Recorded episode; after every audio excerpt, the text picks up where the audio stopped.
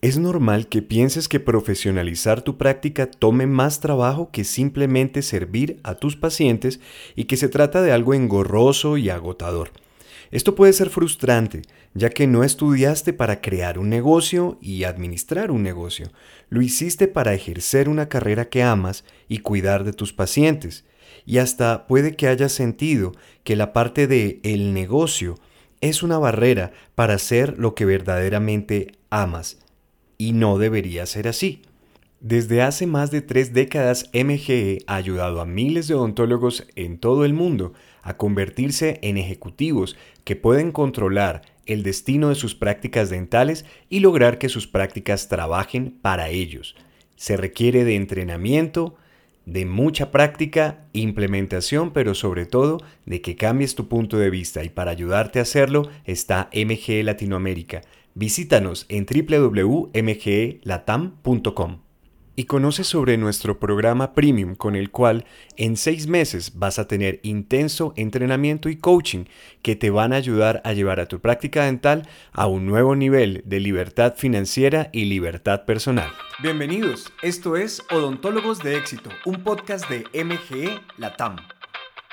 Soy Jack Muñoz y cada semana te traeré herramientas y reflexiones para ayudarte a lograr el éxito en tu emprendimiento dental. Nuestro propósito es lograr más prácticas dentales en Latinoamérica con prosperidad y felicidad. Comenzamos ya.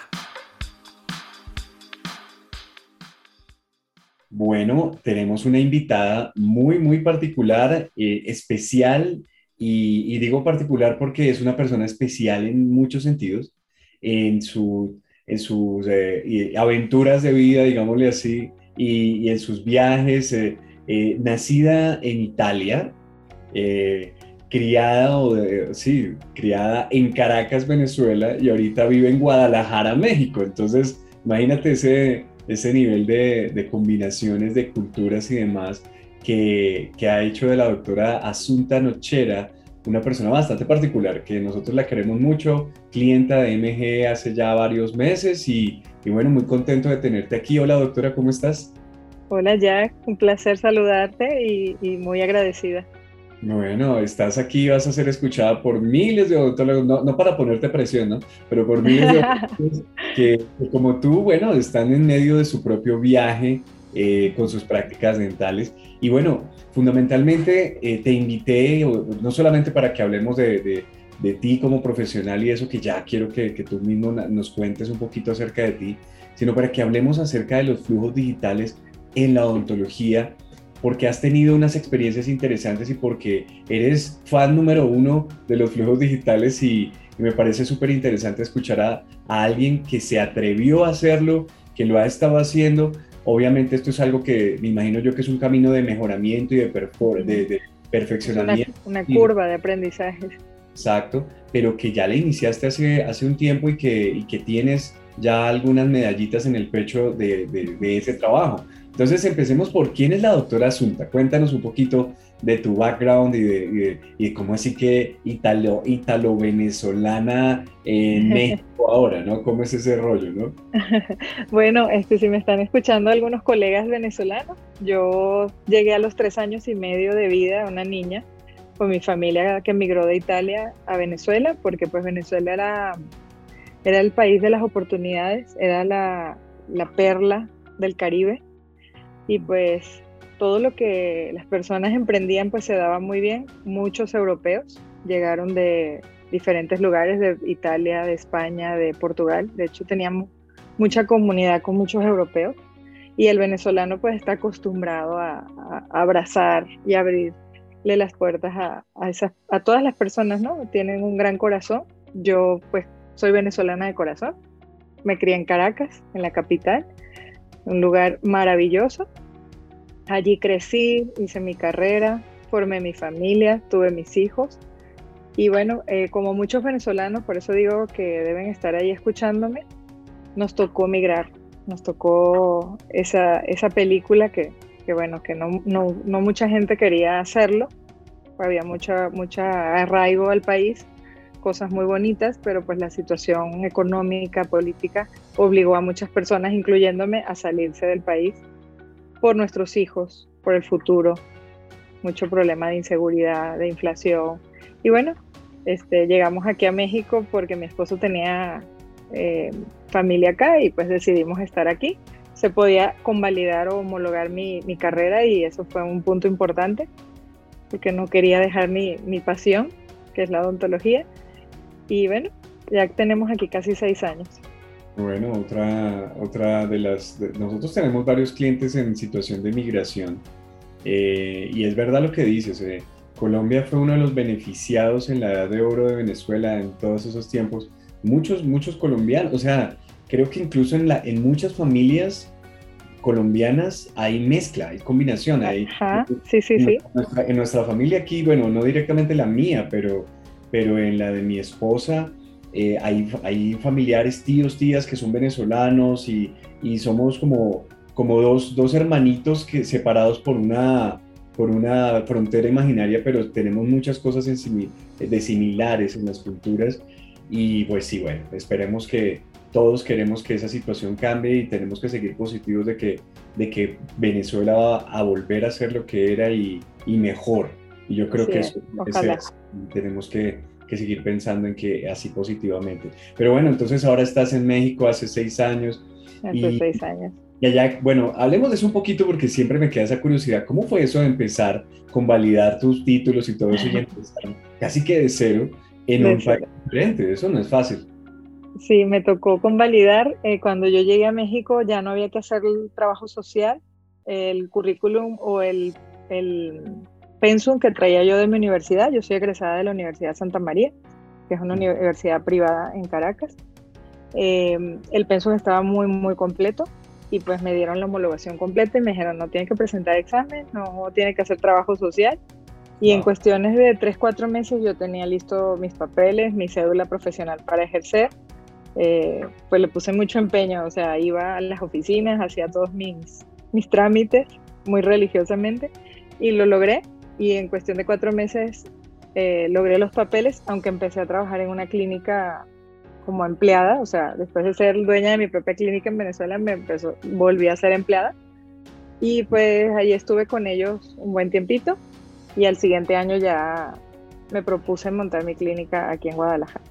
Wow, y lo han estado haciendo, lo han estado haciendo muy bien, los hemos visto crecer y, y bueno. Gracias y muy interesante todo este desarrollo que has hecho porque incluso en, eh, en México eh, y en todos nuestros países todavía hay muchos, muchos doctores que, que no quieren aún meterse, zambullirse de cabeza en todo esto de los flujos digitales, en las nuevas tecnologías aplicadas a la odontología que están metiendo los deditos del pie o algunos están mirando de lejos a ver cómo los otros se zambullen, pero tú te fuiste y boom. Y has tenido muchas experiencias interesantes que quisiera que nos compartieras. ¿Cómo fue que comenzaste a introducir esta tecnología? ¿Cómo llegaste? Digamos más bien cómo fue el proceso de pensamiento de decir, voy a hacer esto, qué estaba pasando y por qué decidiste, voy a intentar esto.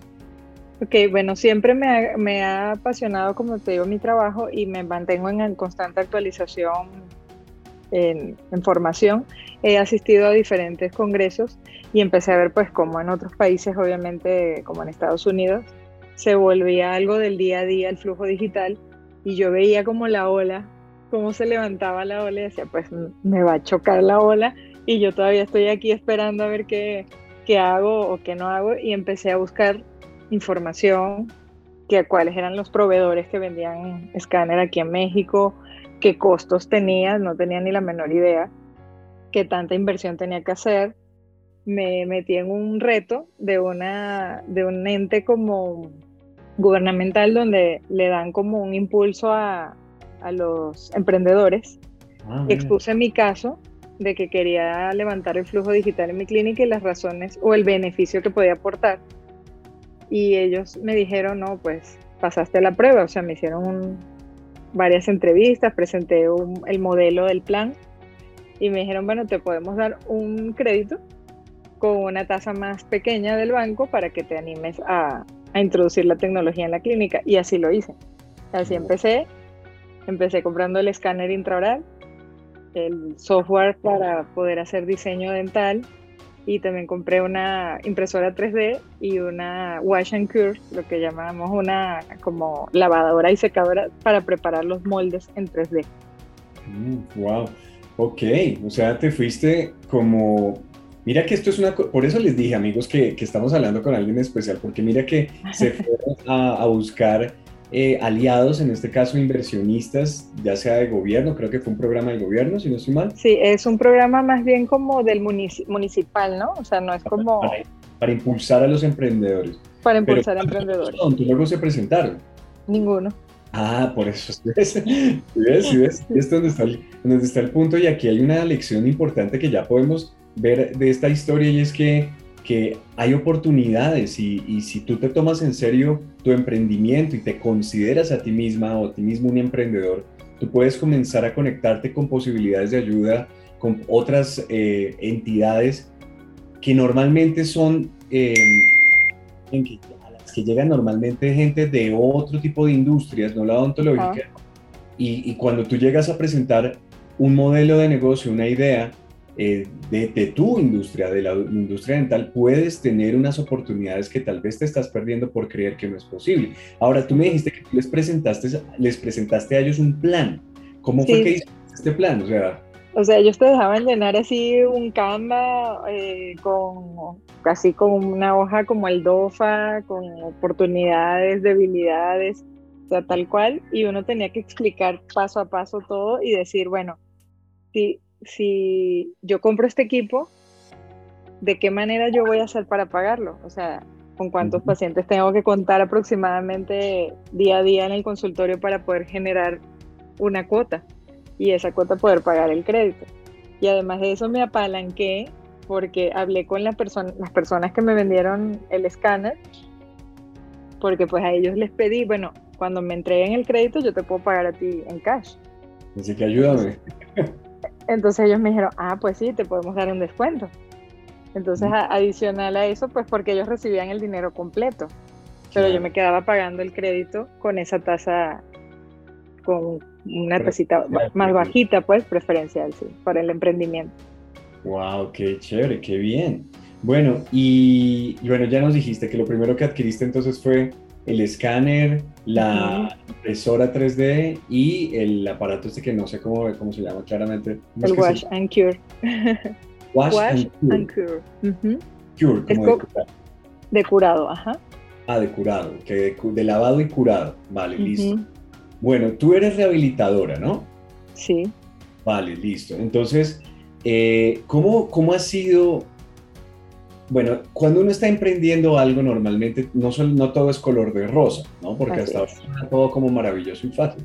Pero quiero ver qué pasó, qué temores tenías al meterte en todo esto, porque estabas, claro, allá al frente uno tiene que hablar con una seguridad y decir es que esto va a pasar y dum, dum, dum.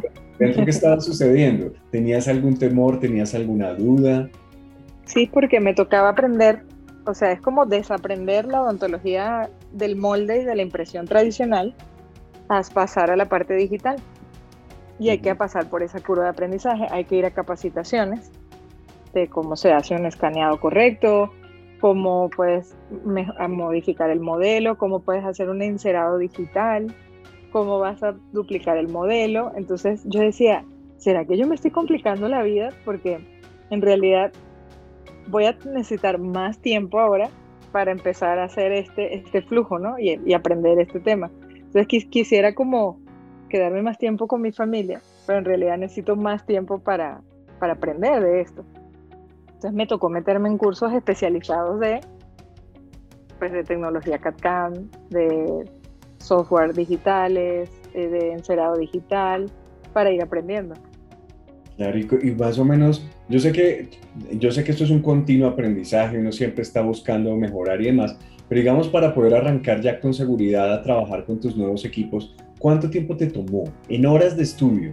No tanto en, porque no necesariamente estudiaste todas de una, pero no. en horas de estudio, ¿cuánto crees, cuánto calculas que te tomó llegar de no saber nada? Nada a, a saber algo. Sí, aproximadamente unos tres meses mínimo tres meses. Eh, Como lo básico. No, estudia, no estudiados a full time, ¿no? ¿O sí? No, no estudiados a full time. Pero sí dedicarle, como dicen en México, echarle ganas, ¿no? De... Echarle ganas. Tres meses. Digamos en las noches. En, las noches. ¿Cuántas horas al día le dedicabas más o menos a esto durante esos tres meses? Por lo menos unas cuatro horas al día. Cuatro horas al día. Wow, bueno, estamos hablando de una inversión de tiempo interesante. Eh, ¿Qué problemas encontraste al principio cuando empezaste ya como a, a, esta curva de aprendizaje. Una curva de aprendizaje es, una curva precisamente porque al principio no es tan fácil, ¿no? Al principio y demás, ¿qué problemas fueron los que empezaste a tener cuando empezaste con todo esto?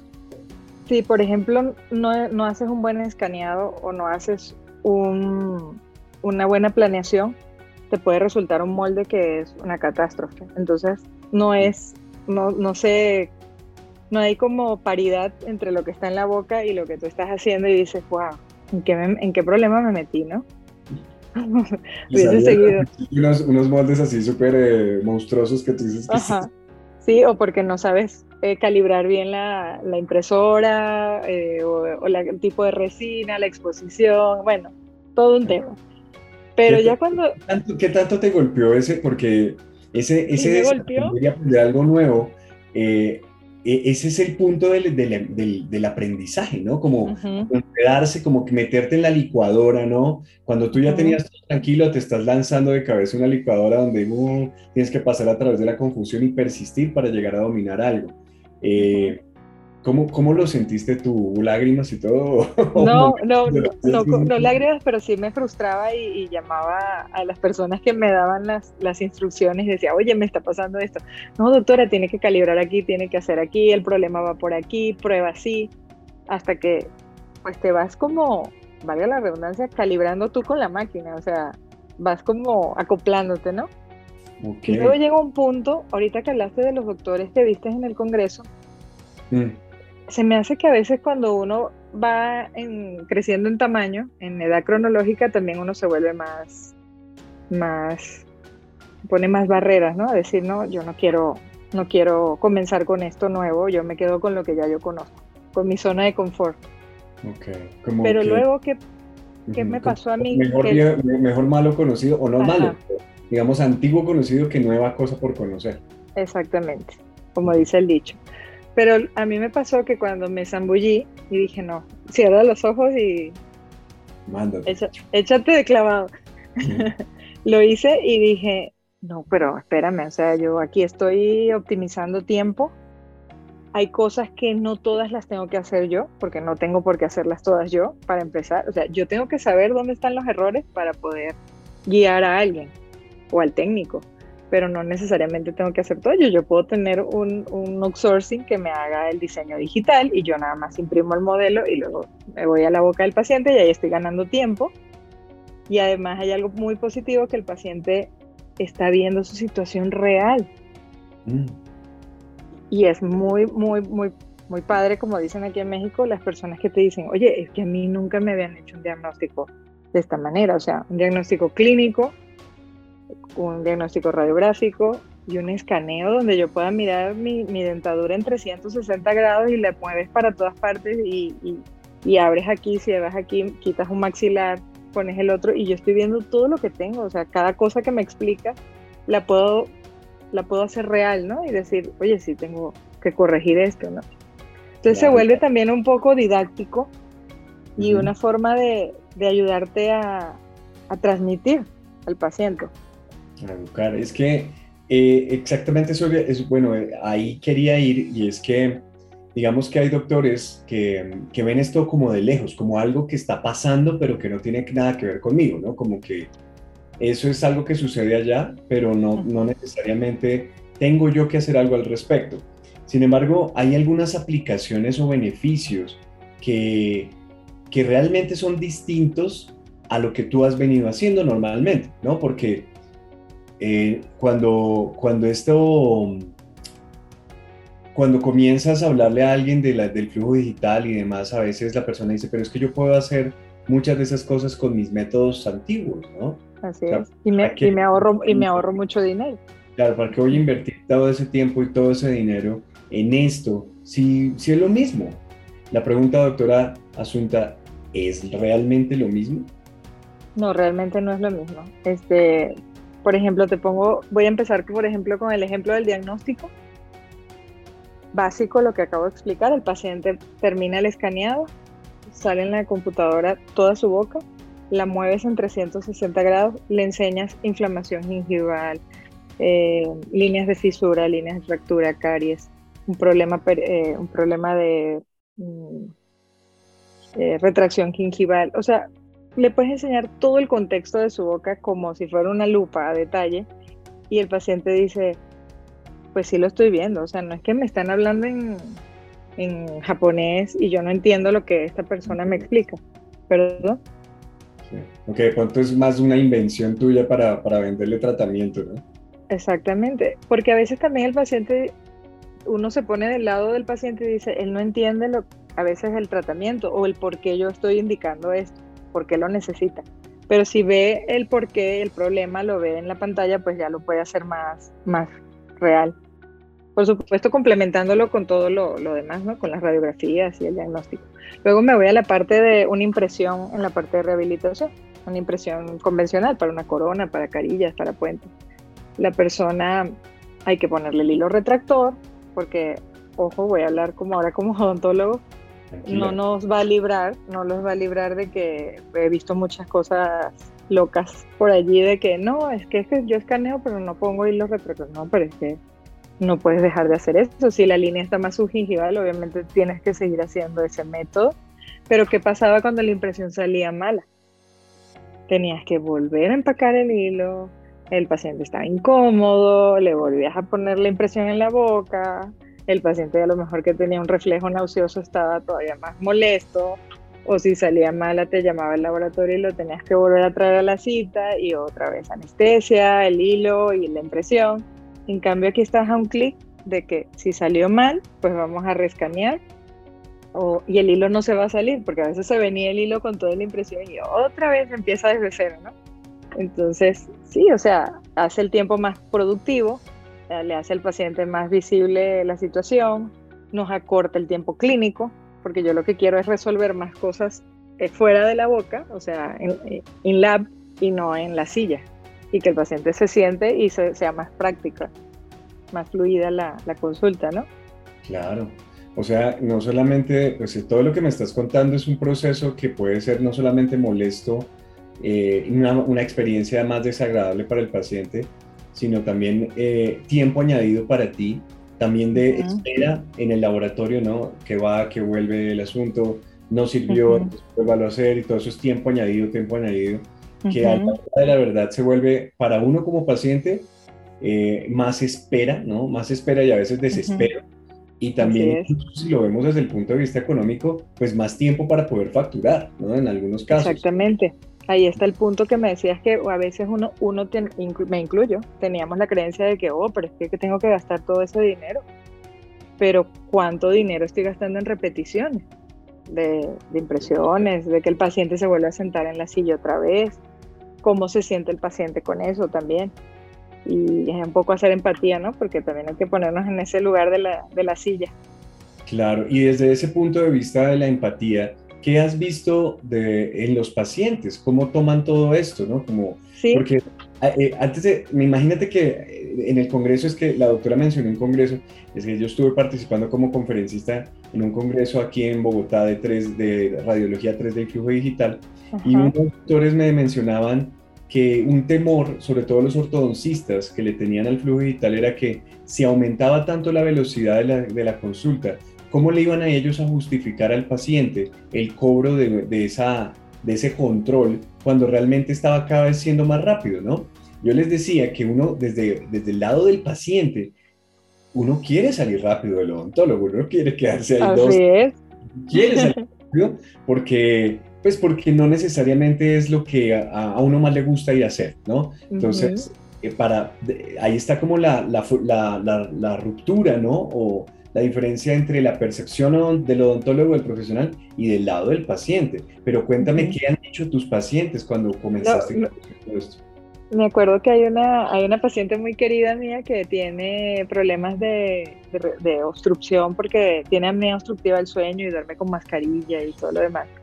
y es muy querida en la clínica y me dice un día, ay, cuando, ahora cuando me vayas a hacer la prótesis de este lado, me vas a poner la maquinita.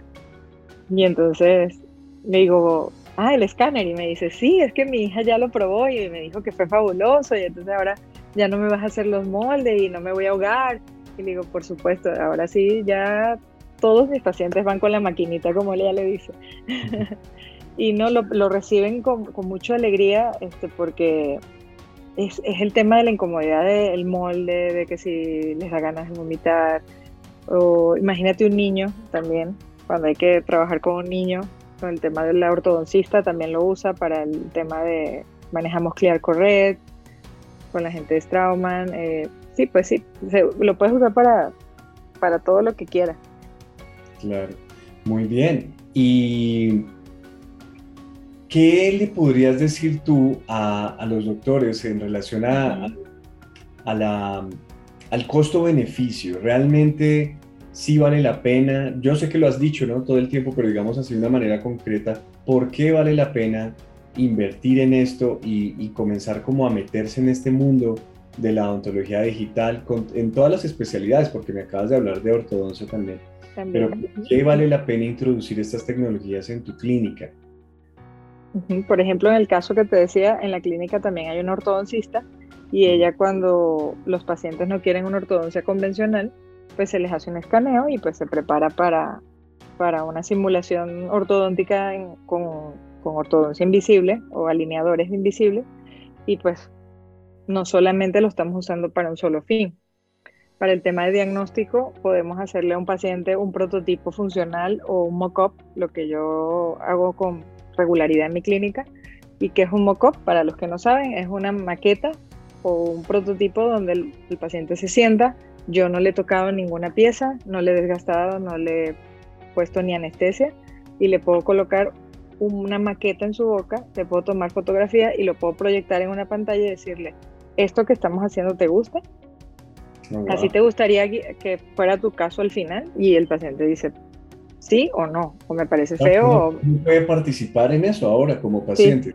Sí, sí, sí. sí. O decir, oye, me parecen muy grandes estos dientes, o, o, no, me veo, me veo sensacional, me veo con 15 años menos, 20 años menos, o cómo hacemos para llegar hasta aquí. Entonces dice, bueno, no es solamente ponerte la maqueta, pero bueno, hay que pasar por estas etapas para que puedas llegar hasta aquí. Bueno, muy bien. Entonces yo lo llamo test drive. Un test drive, wow.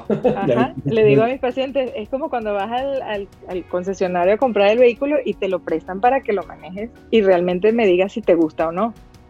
Porque wow. qué, qué, difícil para el paciente que va va a cambiar pues estéticamente o su cara, decir, ¿y cómo sé yo que lo que voy a hacer me va a gustar o no?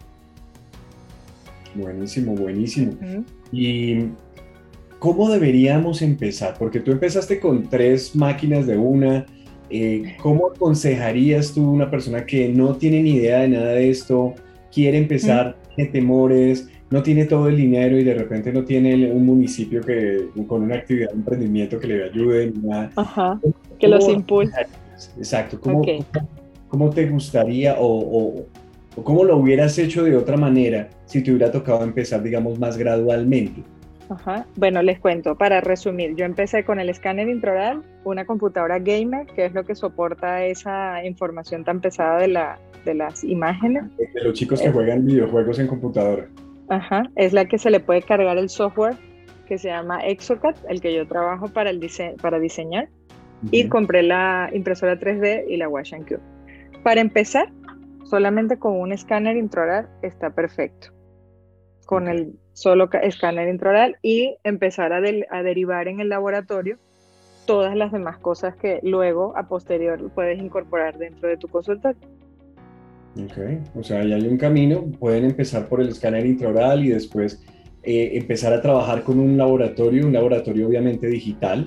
Correcto. Y, luego ustedes van incursionando en otras herramientas. Me parece muy mm. bueno. Ahora, una cosa que me parece importante acá es elegir bien esos aliados, tanto de laboratorio como tus proveedores, porque he entendido que tú tuviste bastante buen soporte de parte de los fabricantes, de los, las personas que te vendieron los equipos, y eso te ayudó a pasar a través de esos momentos de frustración cuando estabas empezando a aprender eso. ¿Estoy en lo correcto? ¿Es importante eso? Sí, sí, sí, sí, tanto de los proveedores como de las personas que luego yo busqué también unos cursos especializados, también tuve soporte de ellos.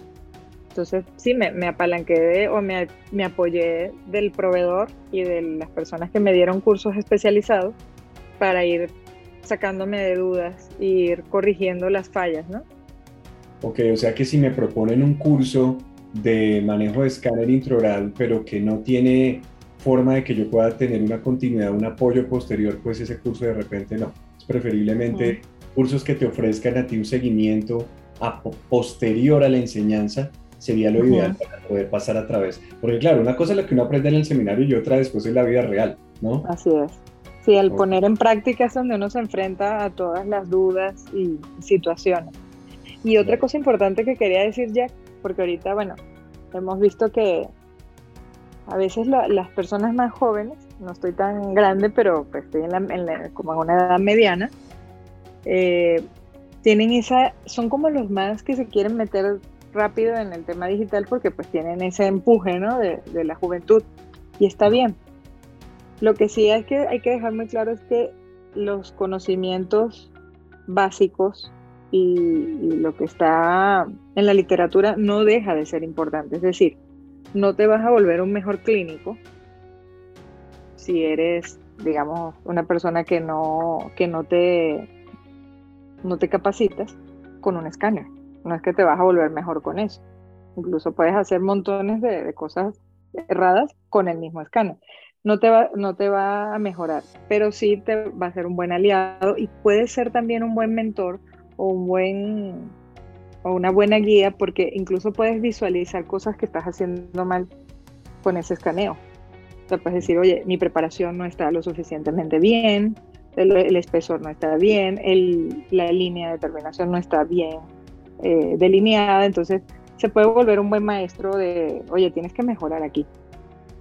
Qué interesante, o sea, no solamente los fundamentos ontológicos de especialidades y demás tienen que, se ponen a prueba con este tipo de tecnologías porque como que todo está ahí, es evidente, a la vista y a la vista. claramente con micras de, de mediciones. Así, con mucha precisión. Y también al contrario, esto te puede ayudar a perfeccionar tus técnicas, tus procedimientos. Así es. Me imagino también de las calidades de tus insumos, todo se pone a prueba. Así qué interesante, qué interesante. Bueno, doctora, entonces definitivamente hay que hacerlo, hay que hacerlo, hay que, hay que empezar. Y bueno, hay que subirse a la ola. hay que subirse a la hora de quedarse en la playa esperando a que le caiga todo encima. Porque sí, cada vez, cada vez esto va avanzando. Este, este, esto no es el futuro de la odontología, este ya es el presente de la odontología. Así y, es. Y, bueno, es una oportunidad para, para mejorar, para diferenciarse y para definitivamente atraer a muchos pacientes que le huyen a la, a, la, a la, odontología, digamos, tradicional por la falta de confort y demás, porque aquí nos faltó hablar de muchas otras cosas odontología, eh, perdona, anestesia sin dolor, equipos de láser. Hay muchas, muchas cosas que es, y, y las que vienen, que se están desarrollando. Inteligencia artificial para la ayuda diagnóstica, hay un montón de cosas. Así que, y también en, en, la otra cosa que no hablamos, pero pues sí, o sea, por ejemplo, la fabricación de guías quirúrgicas ah, para la, la, colocación de implantes, que es totalmente guiado también. Y es totalmente, o sea, como dices tú, con una precisión porque pues tienes la, tomografía del paciente y lo puedes parear con el escaneado y pues puedes obtener un, modelo fiable de lo que va a ser la guía para la cirugía del paciente y que el implante quede colocado en el lugar correcto y pues la prótesis quede donde tiene que quedar. Genial. O sea, todo, toda la planeación pues se cumple. Genial, estupendo. Bueno, doctora, muchísimas gracias por tu tiempo. Por, espero que esto sea de luz para alguien, eh, de impulso para, para, para, algunas personas que están escuchando. Y bueno, y si alguno de estos doctores quiere preguntarte, tú eres muy generosa, te, te gusta ayudar, si alguien quiere encontrarte, ¿cómo te pueden encontrar? Eh, ¿Cómo te pueden escribir en, redes sociales? ¿Cómo te encuentran? ¿Cómo, cómo podrías? En Instagram mi, mi perfil se llama Odonto Susi, así me dicen Susi de, de cariño. Eh, la clínica es Dental Experience en Instagram y en Facebook Cuore Dental Experience. Y en, en, internet tengo una página web que es www.coredental.com. ¿Cómo se escribe Core? Ah, Core se escribe con Q, porque fue así el diseño de la marca, eh, pero en realidad Core quiere decir corazón en italiano y es porque damos, damos en la clínica una odontología cerca del, muy cercana, muy cálida, muy personalizada y donde las personas se sientan como en su casa. Muy bonito, muy bien y después podemos hablar más de eso porque hay mucho, mucho tema. Bueno, te agradezco nuevamente por, por, por, ser tan generosa compartir todo esto con la comunidad de odontólogos de éxito y a todos ustedes pues anímense y como les aconseja la doctora Asunta, súbanse a la ola, no se queden esperando que les caiga toda el agua y gracias por la invitación. Claro que sí, doctora. Cuando quieres, esta es tu casa. Un abrazo, gracias. Gracias. Nos escuchamos en el próximo episodio de la próxima semana y si aún no conoces nuestro programa Premium, en donde por seis meses te ayudamos, te coachamos, te llevamos de la mano a ti y a tu equipo de trabajo para que logre los resultados que deseas y llegues a un nuevo nivel con tu práctica dental, ya es hora de que lo hagas. Visita www.mgelatam.com y ahí vas a tener toda la información e incluso puedes agendar un coaching gratuito, una demostración o hablar con uno de, de nuestros asesores. Odontólogos de éxito es un podcast traído a ti por MGE Latam, la empresa líder en entrenamiento administrativo y comercial para odontólogos en el mundo. Visítanos en www.mgelatam.com y comienza tu cambio ahora por más resultados y menos estrés en las prácticas dentales.